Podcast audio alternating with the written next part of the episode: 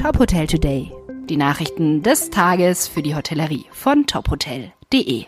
Dieser Podcast wird Ihnen präsentiert von HEP, Tabletop für die gehobene Tischkultur. Mein Name ist Sarah Leoni.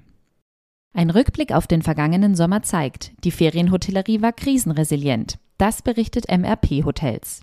Nach einem schwachen ersten Quartal 2022 folgte ein starkes zweites. Hier wurden sogar vereinzelt neue Rekordwerte erzielt. Und das nicht nur in der Ferien, sondern auch in der Stadthotellerie. Das Niveau aus dem Vor-Corona-Jahr 2019 konnte in diesem Jahr sogar übertroffen werden, wie MRP Hotels bilanziert.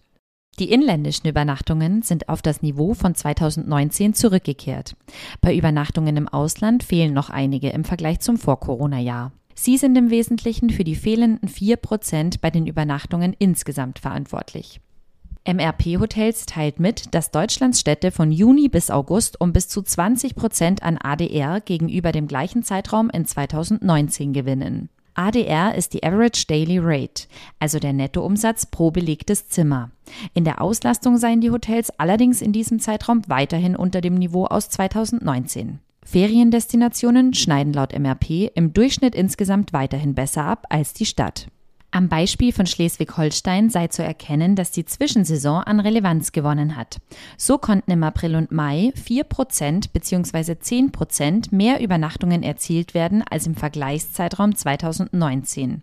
Insbesondere steigerte die Ferienhotellerie ihre ADR um bis zu 25% gegenüber dem 2019er Niveau. Die Auslastung sei im Vergleich im Juli und August auf das Niveau von 2019 zurückgekehrt, heißt es von MRP. Die genauen Zahlen zu den jeweiligen Städten sowie den Ausblick auf die Wintersaison lesen Sie in unserem Beitrag auf tophotel.de. Luxusreisen. Belmont erweitert Schiffskollektion. Der Luxusreiseanbieter Belmont vergrößert seine Schiffskollektion. Mit der Coquelicot kommt ein Hausboot in der Champagne hinzu. Die Coquelicot bietet innen drei Doppelkabinen mit eigenen Marmorbädern sowie einer Lounge. Außerdem ein Sonnen- und ein Oberdeck mit zwei Sitzlounges, einer offenen Küche und einem schattigen Essbereich. Das Design greift die charakteristischen Naturtöne der Champagne auf, etwa mit lokalen grob gewebten Stoffen in erdigen Tönen. Namensgebend für das Luxushausboot ist die rote Mohnblume, die sich in subtilen Designdetails wiederfindet, sei es in handgeschliffenen roten Marmorbeistelltischen oder den Ton in Ton handgemalten Blütenblättern, die die Wände des Flurs schmücken. Ab Mai 2023 kann das Hausboot für private Charterreisen für bis zu sechs Personen gebucht werden. Bei diesen Reisen arbeitet Belmont mit dem Champagnerhaus Maison Ruinart zusammen.